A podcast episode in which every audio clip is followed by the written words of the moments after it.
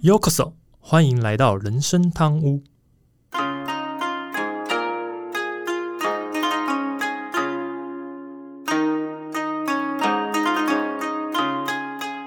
啊，话说今天录音的时候，刚好看到一个，嗯，也算是啊，应该说两个，我觉得跟最近演艺圈都有关系的事情。哦，啊，第一个可能演艺圈比较有关系是啊，看到那个什么 Angelababy 跟黄晓明离婚的事情。对，哦，之前不就已经有传闻了吗？对啊，对啊，对啊。不过到好像是到今天才正式宣布这样子。呃，当然你啊，好啦，这个也是我之后某一集想聊的，就是我觉得名人的婚姻如果走到了尽头之后，可能有些就是值得我们去借鉴的东西，或者是说我们值得去参考的相关内容是可以讨论的。当然，另外一个我也是这个算名人的婚姻吗？就是我们那个台南的那个国师驾驶，对他算网红，好，OK，他算网红，对，算名也是算名人呐、是啊嗯，他跟他太太之间的故事，嗯，我觉得也是一个值得拿出来讲的事情呐、嗯哼，对啊，因为这个真的是我觉得，虽然说，嗯、现在知道状况，大概，嗯，在网络上的声浪是一一面倒，大概都是往驾驶那边倒比较多。可是我觉得还是要很呃认真的去重新思考整个问题的的根源，当然包含比如说是不是有呃疾病产生的这些状况，这个我觉得后续我们可以再开一集啊呃，我记得提到之前那位王先生。啊，也被他前妻爆料，他其实也是心理医师判定，好像也是有些呃怎么讲 生病的状况。嗯哼，对，所以我觉得之后可能这部分我们都可以来开一集特别说明这相关的内容。好，这是第一第一个演艺圈的事情。第二个演艺圈的事情是，因为啊、我自己本身还是像很就像之前讲，我很常看那个日本的演艺圈嘛。其实日本演艺圈最近艺人们确诊的比例越来越多，而且是几乎是所谓的偶像歌手或是演员们几乎都无一幸免。不管而且是不管什么大小大小的啊，还包还包含谐星，不管什么大小的演艺公司，几乎全部中。就算大如杰尼斯，也是几乎陆陆续都在确诊。就包含之前看到好像龟梨和也确诊吧之类的，对啊，所以呃是有点担心，因为日本看起来近最近的疫情控制可能比想象中的差蛮多的。我但我不我目前最近是没有研究了，我不知道以日本政府来讲，他们是不是也考虑是要跟病毒共存还是怎么样？但是我我知道是他们的艺人最近确诊比例还蛮高的，而且蛮多人都是呃这些艺人都是要去到工作场合的时候，然后在工作场合的时候做快筛才发现说确诊。嗯哼，对对，蛮多都是这个状况。之前日本好不容易疫情有稍微比较平缓，对啊，才没几个月，他们的很多人还松了一口气，想要啊，终于状况比较好一点了。没想到马上又来一个新的，是啊，所以 真的这个一这一波疫情是真的是一波又一波，一波又一波。那嗯，嗯嘛，还是要提醒听众们，保护自己的健康最重要。对啊是啊，怎么样都是健康最重要，真的。OK，好，那我们回到正题啊。大家好，我是 Andy。我是阿忠，哎，又到了开心星期五的时间啦。那呃，听众听到本集的时候，其实我们如果没有算错的话，应该是再努力一个礼拜就可以放三天年假的时候。哈，对啊，那今年二月哇，真是含周休二日的话，都算进去的话，总共放了十三天假。今年二月只有二十八天嘛，快一嗯半的天数都在放假。我不知道听众们听到这个资讯会不会开心一些，那也会不会觉得时间过得很快？为什么？因为如果二月呃一下就过完了，二二零二二年其实也过了快六分之一喽。大家加油加油！又又不是在当兵，每天要数馒头，还要算多久退伍，哪说要该放假了？嗯，呃，不过这集啊的开头啊、呃对应到我上集说的、啊，上班族啊，每次放完一次年假，就会期待下一次年假的到来啊，嗯，真的，对吧？不过今年二月对于上班族真的很爽啊，但对老板来讲就会觉得很亏，因为只上了十五天班，啊，却要付一个月的薪水啊。嗯，啊，对我呃来说啊，要做的事情还是一样多啊。话说，工作效率就是这样逼出来的。其实我只需要上十五天就够了。哦，如果假如啊这样子就能逼出所谓的工作效率啊，那我觉得老板更应该支持周休三日或周休四日才对。反正大家的工作效率都逼得出来的话，哦，我我以为老板会想说，那我就少请一个人，你一个人做两份工。不不不，你就 就老板说没关系啊，少周休三日可以，周休四日可以啊，工作变八倍有没有？对，我是惯老板，真的有够惯的，真的 真的有够惯的。对，还还好，我跟阿忠我们不算惯老板类型的，对啊。对啊，不过本周要聊的其实就是呃承接上周所提到这个被动收入的内容嘛。那我只不知道有多少听众其实期待本周的说明。那因为上一周其实主要是介绍被动收入的重要性跟致富啊为何跟被动收入有关这件事情，所以这周要想聊就是说，如果听众们也想增加被动收入，那有些哪些内容可以尝试呢？当然，很多人可能或许会先想到投资股市，但是这边呢也跟大家分享一个事情。你想要增加每个月，呃，就应该说想增加每个月一万元的被动收入。如果是用股市来看的话，你必须在股市投入两百四十万元。虽然说这是一个统计出来的数字啊，但是要从股市去增加你的被动收入，这都验证了一件事情：你要有足够的资本投资才会容易成功。嗯，这就我一样上集说过嘛，那个你需要增加被动收入，要么就是要花时间。另外一个就是要要有钱，有够多的钱，啊，投资股票、股市也是啊。这我认真算过啊，如果你要投资两百四十万，还一年要领取十二万股利嘛，就一个月一万。嗯哼，这样真的要调用心的选出，殖利率要有五趴，嗯哼，五个百分比的以上的那个股票才有机会啊。嗯，还要有能够稳定经营哦，每年都愿意配这么多。鼓励出来的股票真的不多，很这个真的 要很用心的才有机会找得到啊。嗯哼，但 Andy 所讲的要足够资本，真的也没有错，但是不代表说啊，你我现在一定要一口气拿出很大一笔钱才可以开始啊。这事实上是是需要一开始先找到一只呃。稳定而且长期都有配发股利股息的股票，嗯哼，可能也不会有五趴，但是至少它每年都有配股息下来。那其实你找到这样的股票呢，你给自己一个目标啊，就一年买个一张，到看你能存得了多少钱，到数张的股票为目标啊。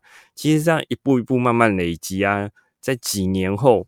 这种被动收入也是相当可观的，有一笔还蛮不错的利息，每年可以进来。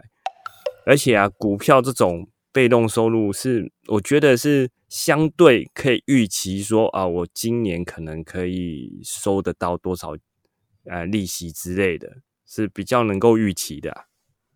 对啊，以最近来讲，最合适的就大排长龙嘛。哎，那个已经冲上去又掉下来又。呃呃，掉下来又稍微拉拉一点回去了。对啊，可是假设你是早期就是去购买大排长龙的话，嗯，你可能真的赚了不少钱。对，是，对啊。好，呃，不过我们因为我们其实就像前一集讲的，其实本集主要是要跟大家分享有哪些被动收入的方式，所以呢，本集我们会直接切入主题，就是哪些能增加被动收入的内容、工作内容。第一个。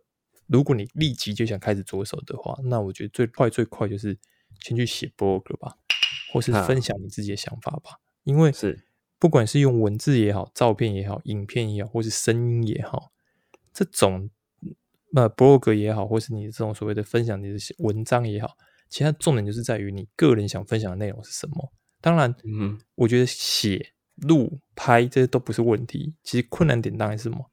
如何你去做行销？让更多人能认识你，而当你开始有流量之后啊，其实不管是流量换算的广告费，或是业配，就能有被动收入的提升。嗯，简单的说啊，就是利用自己的知识或者是创意，用媒体平台去把这些你的想法散播出去。我个人认为这是入门门槛相当低的一个方式啊，因为你真的不需要什么资金、啊，只需要投入自己的少许时间，甚至是说说空闲时间，拿空闲时间来做就可以。嗯，基本上就有成为那 KOL 或者是网红的机会。嗯哼，但我也认同，这要在茫茫人海中啊脱颖而出，真的是有点困难，相对困难的啦。不妨啊，可以把自己当做商品，努力的把自己推销出去啊，去培养出自己的粉丝。就算啊没有爆红，但也会有固定的流量啊，自然有流量就会有收入。但有时候啊，也会因为哎自己长期这样投入，长时间的投入，收入却不如预期啊。其实因为这样放弃的人也大有人在啊，所以要选择这条路，唯一的条件就是坚持下去就对了。嗯，这是真的。毕竟不是每个人都可以啊、轻轻松松的赚钱嘛。也不是每个人呃拍个几支影片就就冲上百万订阅的，真的嗯这种人也很少啊。阿忠看来没听出我刚才的梗。嗯，前阵子不是有个 KOL 叫青青吗？轻轻松松的赚钱。他真的是轻轻松松。对啊，并不是每个人都可以可以这样子、啊。哎、那个我那个新闻我有稍微关注一下，我想说嗯奇怪，他怎么这么厉害？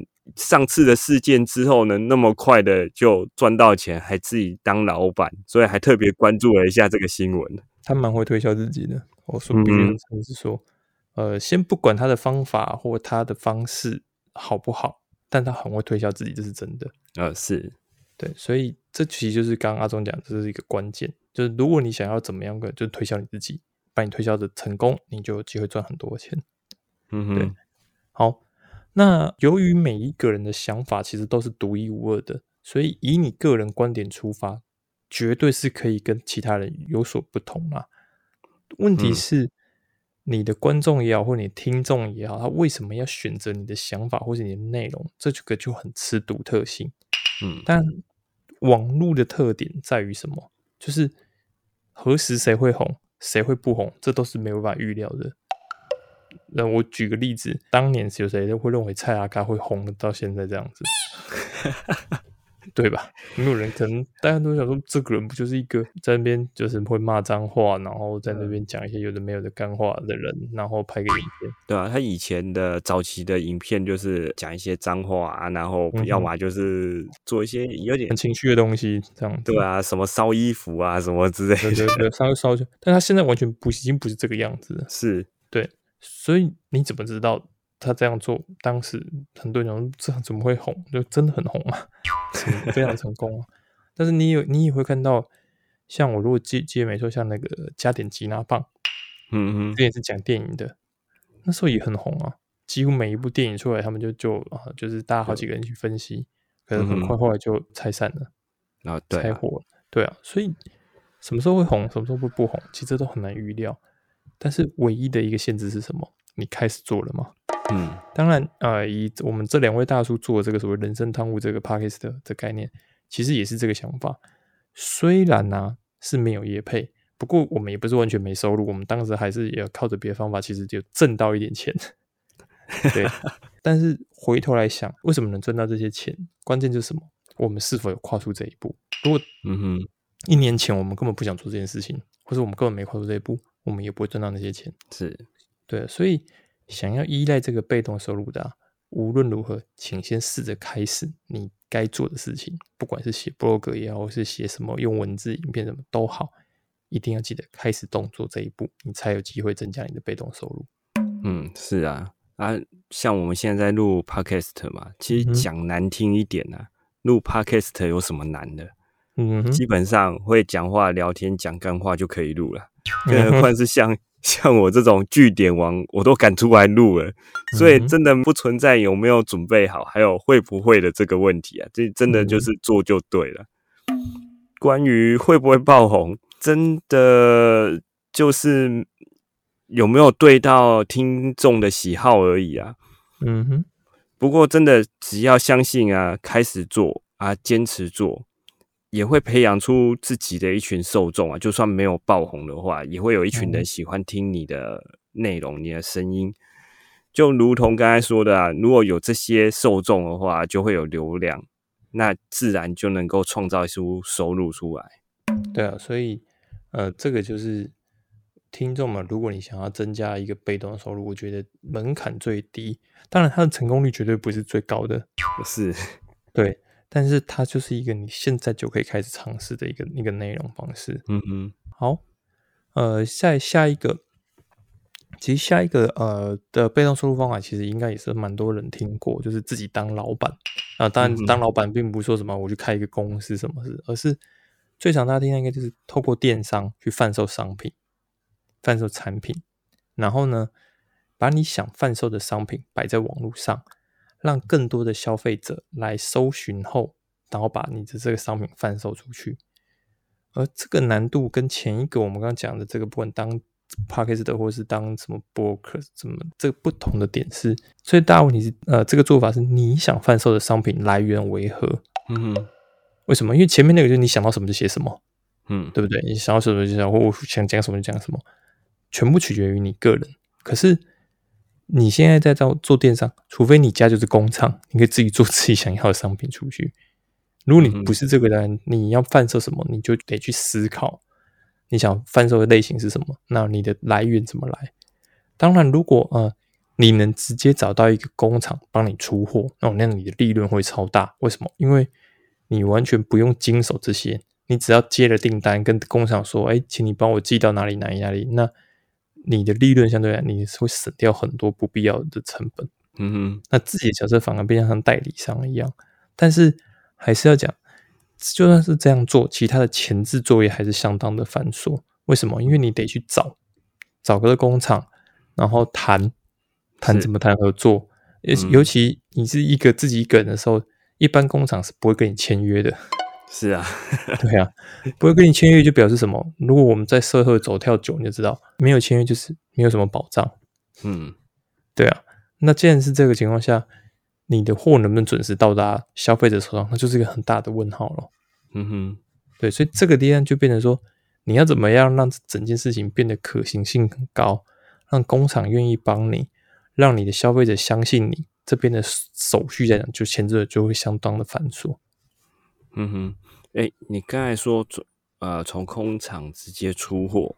嗯哼，这样听起来，我觉得比较像团购的团主。嗯，可以这么说，是一种方法。自己去跟厂商谈好价钱，那看是你要赚中间的价差，或者是看要抽成的方式。嗯哼但是麻烦一点，可能呃，有些工厂不愿意寄送的话，要自己处理寄送的问题。嗯嗯，但以这种中间商的模式啊。的确是可以赚到不错的利润的，但原则上这又回来，你在网络上你得要有流量，有一群人会愿意相信你，才会跟你一起团购，才会比较有机会啊。他对于像一些诶新手的经营者，这真的是相对的比较困难一点啊。其实我后来研究一下，有有另外一种方式，那种就叫做呃联盟行销。其实就是利用自己的社群网络，就像是 FB 或者是粉丝团之类的粉丝团啊、IG 这一种，嗯哼，去分享一个商品。那厂商啊，只要每卖出一个，他就会提供你分润，那完全不需要配货啊、配售啊、售后服务啊这些问题都不用。但这边的缺点也是显而易见啊，就是这些分润啊，其实都是掌握在。厂商的手中，所以赚不赚赚得到钱呢？还是得看自己有没有社群，有没有那么多人需要这个东西，有没有那么多人看。老实说，这个就会比较难赚到钱了。这个其实，嗯，某方面就是你看，为什么有这么多的，嗯，不管我们的社群，不管你说 FB 啊，或者 IG 也好，为什么最近，其实从疫情之后，你会发现。前仆后继的很多女性开始在 IG 跟 FB 开始创立个人账号，嗯哼，原因他们可能不管用什么方法，那种透过很清凉的照片或是什么很煽情的文字，而不管他们，主要就是他们希望堆叠人气这件事情。嗯哼，因为他们当有人气了之后，厂商才愿意找他们合作。嗯就是是提到他中央讲的这个部分，而且他们的这个堆砌起来的人气跟他们的这部分，他们还要能教得出，比如说什么我的粉丝的样貌，我他们的这些粉丝，就是我们讲 T A 的样样貌到底长什么样子，让厂商决定说哎可以把哪些广告放在哪边什么之类的。其实某方面讲，你自己就是变成一个 K O L 的概念了、嗯哼，对，然后去帮忙做一个在之间像代言或者是宣传的部分，可是这个难度也还是很高。对，这真的也是要花点时间去养出粉丝出来。嗯，对。当然，呃，我们回到刚前面讲讲电商这部分，呃，我们刚刚讲说你自己找一个工厂，但是实际上其实你也可以先行采购了，这也不是不行，嗯只是说你要先行采购回这商品，你就相对要有一个足够的空间放置商品跟保存，然后呢，自己还要再进行包装跟出货。嗯哼，这里最大的问题就是，呃，刚刚讲的，比如你等于是你自己要当仓管，你又得出货，这这边就会比较辛苦一些。但是这样的电商，其实它最大的挑战是你的商品有没有独特性？为什么？因为如果你的跟人家同质性太高，比如说，嗯，人家卖这个耳环，比这比如说这是什么贝壳耳环，你卖，但是别人好几家都在卖，那你的同质性就太高，那你就跳不出你的独特性。那别人就不一定在你这边买啊，他去别家买也可以啊，对不对？那如果是这个情况，你就会发生什么？你的利润不但低，而且你甚至有可能掉入什么恶性竞价的环节，那它就会变成说你又累赚的又少，那就会产生另外一个恶性循环，就是你很快就会放弃这样的被动收入。嗯之前交太多自己是有在做过类似的部分，是他就必须去花蛮多的时间去找，呃，跟人家比较不一样的商品，然后去购买回来，然后放在家里当库存，然后然后上到电商平台去做贩售。那如果有人买，他在自己做出货动作，大概是这样子。嗯哼，对，我想这应该是大部分透过各种平台开店的人都有的情况啊。一开始就是最简单的，就是刚才讲的先行采购嘛，就是先批个货来卖。嗯哼，按先别讲恶性竞争的部分啊，其实光前期要购买这些货品就需要资金了，对吧？啊，买回来你还要在家里呢找一个仓储空间去囤放这些货啊。惨一点，如果卖不掉啊，这些存货问题又更大，那放的占空间啊，但是又卖不掉，那真的很麻烦。嗯哼，所以啊，这种真的是一个看起来很简单啊，我反正我就是买东西回来卖，这种很简单的那个商业行为，但其实上是真的需要一点生意头脑才有办法赚到钱的赚钱方式啊。而且时间要很足够。举一个例子，我那时候看太多在做的是最大问题是，你永远不知道晚呃你的消费者什么时候下单啊，是对，所以他可能甚至有时候到晚上还得出去寄货，嗯，白天要，中午要，晚上也要，这个是比较嗯比较麻烦的一个一个点。当然啦，如果今天你的生意真的大到一个程度的时候，你要找人帮你忙，这是绝对没有问题的。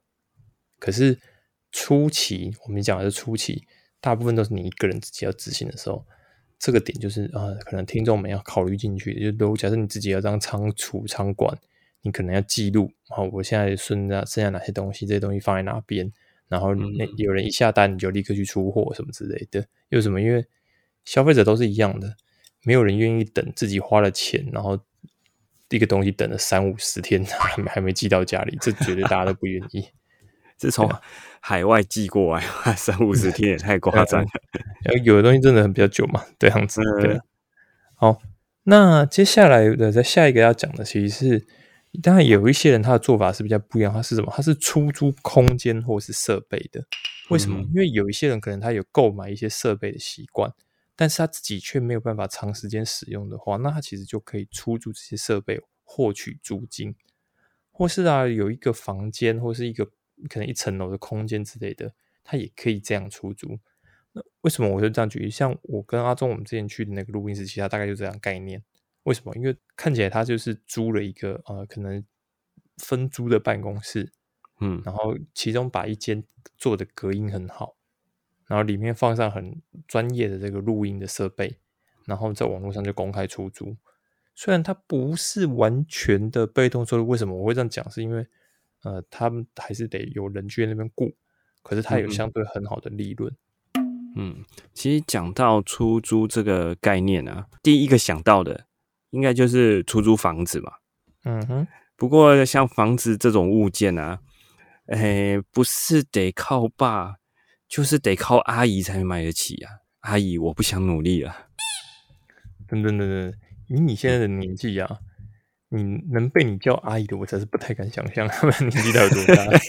对啊，啊，好吧，那我如果再年轻个二十岁，应该就可以。对，再年轻个二十岁叫个阿姨，应该还可以接受。也是。啊，其实买得起房子啊，拿出来出租，呃，真的是恭喜，已经算是胜利组了啊。嗯哼，但如果买不起房子，其实也没关系。刚刚 Andy 提供了是个很好的思路啊，这就是把自己手中闲置的物品或者是空间拿出来出租给其他人，让这些东西除了自己使用之外啊，还能够帮你赚一点钱回来啊。嗯，这是真的。当然，嗯，这个增加被动收入的做法，其实它最大的，嗯，可能一个挑战或者门槛，就是一开始你可能就得投资一笔钱，嗯，然后呢，购买这个可能有不少人需要的设备或是昂贵的设备后，再把它出租。是。那当然，这个东西有什么风险？有啊，还有一个风险，风险是第一，你有可能完全租不出去，嗯哼，你这样就会有损失，或是什么，或是说你出租之后，结果。使用者错误的使用造成你的设备损坏，那你就得再修理或什么之类的。当然，如果你有一定的客户都需要租用，而且可以让他们定期使用而付租金，那这个累积起来的被动收入也相当的可观。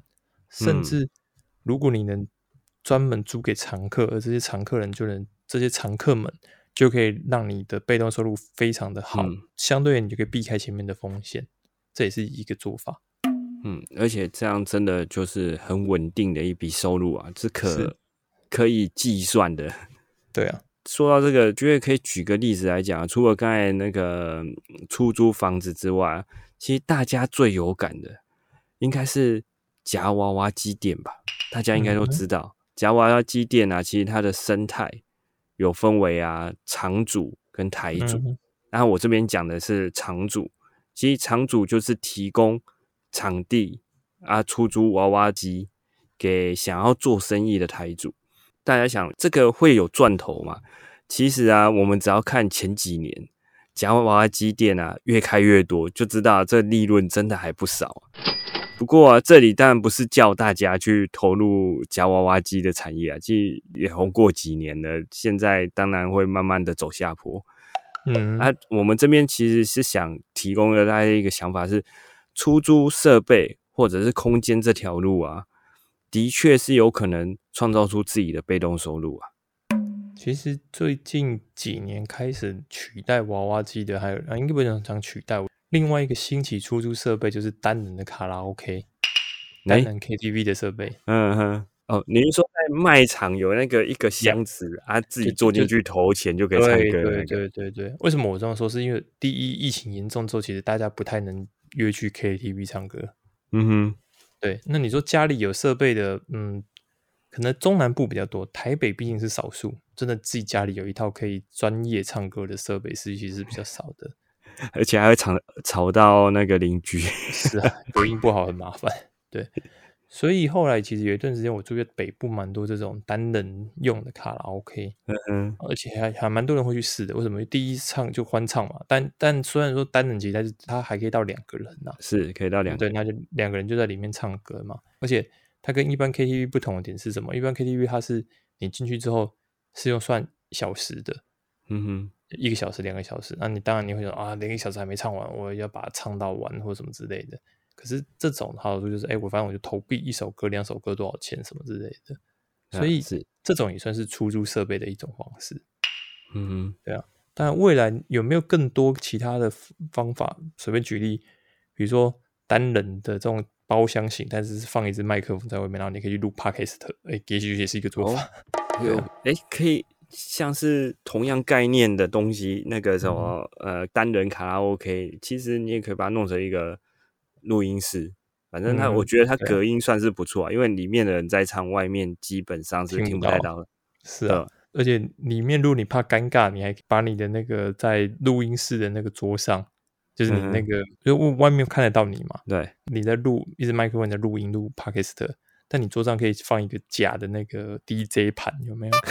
你这边这样刷那个，然后以为自己很帅这样子，但实际上其实那 DJ 盘一点用途都没有，刷哦好帅这样子，这这别人还以为你在录什么 DJ 呢，有没有？其实你在录 podcast，那 后面这个听起来就蛮熟的，这 主意是吧？很熟吗？对啊。啊，其实有很多大家可以去思考的点，就是什么东西可以出租，什么这样的内容，其实都是一个还蛮有趣的去去想的一个状状况。嗯哼，或许你可以想到一个别人没想过的，然后在网络上把你这个声音放出去，然后开始有人一直愿意跟你出租，那你就就一一一笔还不错的被动收入，这是这是真的蛮好做的一个内容，这样子。嗯对啊好，那最后我们说一个呃比较新一点的被动收入的方式，就是呃前两集讲的这个使用 NFT。嗯，对。如果听众你现在能思考自己能设计或者提供什么服务去申请 NFT 啊，也许你就能透过 NFT 的转移获得不错的收入。而且毕竟现在 NFT 刚开始啊，呃，什么样的商品或是服务会吸引到使用者的注意力，或者说他们想要购买的欲望，都很难说。嗯，只是如果你个人有一定的知名度啊，你就可以透过这样的方式，让你的粉丝或支持者去购买。像我们之前的那个 J 周周杰伦先生，嗯，他的 NFT 一放上去之后，就几乎抢购一空。哇，那真的是像这种啊名人，或者是嗯像 KOL 或者网红，利用 NFT 啊去贩卖一些数位商品，那种获利空间真的很大，难以想象啊。嗯哼，真的有可能就是躺着赚 那已经是躺着赚了、啊。啊啊！是啊，对不是可能是已经好。对啊，但其实啊，不光是这些有知名度的人有机会啊，其实我们常在新闻哪里听到的，都是大部分是那种默默无闻的创作者啊，嗯，因为这样用 NFT 贩售数位商品的方式，获得那种高额的收入的故事，也是有听过啊。是，对吧？要进入这个领域的，对于创作者而言啊，其实是相对来说是容易，而且可以说近乎零成本啊。因为你去申请一些账号啊、NFT 那些，一开始是不需要花到什么钱的，是，对吧？啊，这样对于自己的创作、自数位创作啊，是有一定的保障啊，可以说是那种低成本、低风险啊，有可能可以得到高报酬的一种方式所以啊，有创意想法的人啊，真的心动不如马上行动啊，赶快申请起来啊，把自己的作品放到一些交易平台上啊，人人都有机会可以赚一票啊。真的，我现在也在鼓励我太多把他旧的作品给他全部都放上去 NFT，嗯哼，反正你也不知道谁要，反正买的你就有机会拿到赚到钱，对啊那就赚那个钱了。是的，我我是不是把我之前拍过的照片也把它传可上去？当然可以，当然可以。你看之前那个人家印尼啊印度的学生，每天传自哦拍照就可以这赚那么多钱呢。大头照，那真的是大头照，我看过。对啊，对啊，你赶快上传你们的照片，绝对有机会。那我也来拍一些大头照吧。那就不用了吧。别人做过的事不要做，那我拍点其他地方好了。嗯，好，好我没有意见。呃，拍手啊，拍脚之类的。嗯 OK OK，好，只是说，当然这个呃，这个这个增加被动收入的方式啊，它有一个风险，就是说你现在的投资啊，未来是否真的能获得收入，这个是无法预测的。为什么？因为嗯，目前呃 NFT 它当然它能获得收入，其实都是所谓的虚拟货币。嗯这个虚拟货币未来会不会有一定的价值，也很难讲。毕竟，就像我们在 NFT 那集提到，是说现在这些虚拟货币，它是否会被更多的国家认同，这是一个未知数。怎么说？呃，如果应该说大部分国家后来都认同了虚拟货币，虚拟货币变得有价，它可以跟不同的国家的呃货币做兑换的话，那当然它就很值钱。可如果嗯现在最大问题是，大部分国家都不认同它，所以它没办法这样兑换的时候，就会变得比较麻烦，而且它的浮动比相对来说比较大一些。可是就算是这个情况，它目前也是有潜力发展的。嗯哼，而且就像嗯我们之前讲的这个 Metaverse 一样，NFT 就是跟 Metaverse 是最好的一个伙伴。你要在 Metaverse 里面赚很多的钱，NFT 是绝对需要的东西。嗯所以听众如果想要掌握未来的趋势啊，你现在就应该立刻去尝试。只是说，假设假设最坏状况，可能获得这些虚拟货币全部都变成泡沫了，那我觉得你也不用挫折。为什么？因为这就是一种投资。那投资本来就是没有稳赚的嘛，不然你看那些广告什么都在讲说投资，对不对？有赚有赔，是使用前景详阅公开说明书，这这这是概念上就是这样子啊。是啊，哎，不过啊，虚拟货币会泡沫这个说法啊，我在第一次比特币狂飙的时候就听说了。嗯哼，啊，到现在啊，真的也不知道大涨大跌多少次啊，啊，一一样屹立不摇在那里。嗯哼，不过你说要持有虚拟货币，需要注意的是，其实就像之前我在看一些影片啊，他们那些挖挖矿啊、币圈待久了，它的价值观都会坏掉。因为啊，虚拟货币啊，有时候价值一天上下百分之三十，他们都认为这是正常表现。嗯，但你在股市上下百分之三十是会死人的、啊，嗯哼，对吧？所以我个人是比较保守啊。如果真的在 NFT 赚来的虚拟货币啊，真的我大概也不会太留恋啊。该转现金就把它转换出来，真的拿现金在口袋里面，还是入袋为安比较实际。嗯，那当然了，但是首先要条件是你要有虚拟货币。对，我马上就去就就去弄 NFT。哦，弄了可以啊，你有的话，请告诉我们，对不对？分享给我们也不错。啊，你要帮我买吗？嗯、呃，你买去，那我赚一票。OK，好哎、，听起来好像很不错啊。哦，那要我先有办法挖得到币再说。对啊，OK，好了，反正这个呢，想要跟大家分享的是说，其实 NFT 真的是现阶段，呃，我认为如果如果刚刚前面讲的，不管你是嗯写博客、录影片什么，你都不想，或者你觉得都没有想法的话，那最少最少 NFT 这个是绝对你可以去思考的。为什么？因为它现在就是一个怎么讲？我不知道应该讲蓝海还是当红榨汁机，对啊，反正就是大家现在都是话题上在讨论，那嗯它就是可以去操作的，而且目前就像我我们前面讲的，没有人能预料它未来的走走向，嗯包含像之前那些奇怪的头像，都一堆人买，对不对？谁知道到底什么东西会红，还是什么东西不会红？没人知道啊。那为什么不趁现在赶紧多尝试看看？嗯，对啊当然，嗯，好了，本期期最后想讲，其实，呃，如果被动收入要来整理一下的话，认真来说，其实它大概也有四十几种啊。当然，四十几种就是比较保守的，我们只其其中网络上看得到大概四十几种，但有的门槛很高，有的需要很高的资本。那我这边跟阿忠这，我们只是整理了一些对于听众来说相对有机会可以开始的内容，只是说。呃，要增加被动收入本来就很不容易，因为大家都想要轻松赚钱，所以它就会有很多的竞争者。嗯，有时候在初期，你可能需要投入不少的时间或金钱，建立起规模才能躺着赚钱。但如果听众，如果你是想要增加你自己的收入，你就一定要思考被动收入，这样才有机会提升你个人的收入，然后也不会把你的生活过得很糟。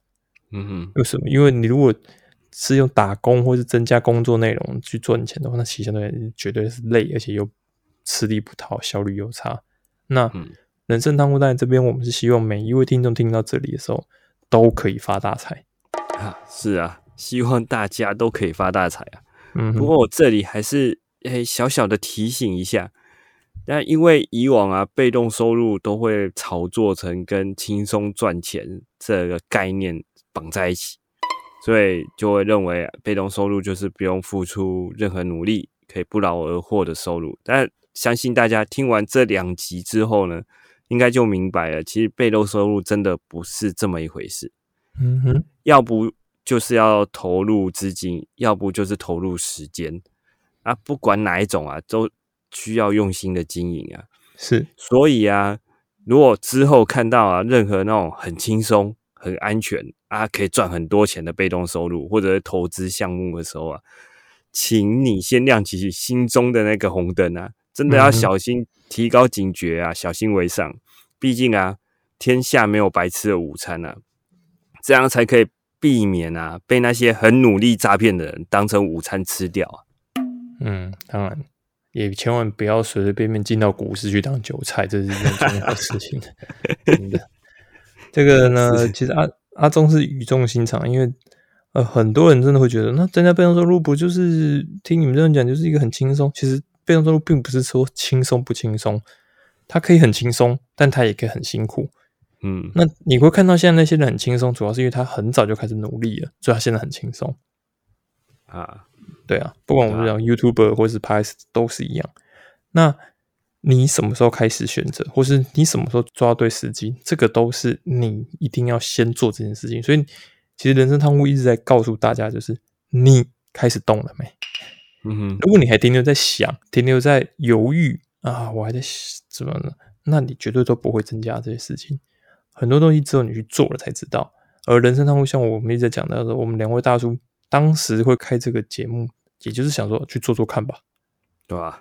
对啊，那就做到现在了，一年了，不就是这样子吗？所以，呃，听众们一定要记得，不要花太多的时间在犹豫，应该先去思考怎么做，做什么东西才是最重要的，然后想好就开始行动，这是对最有机会。而而且，很多所谓的赚钱的机会都是越早行动的人赚的越多钱。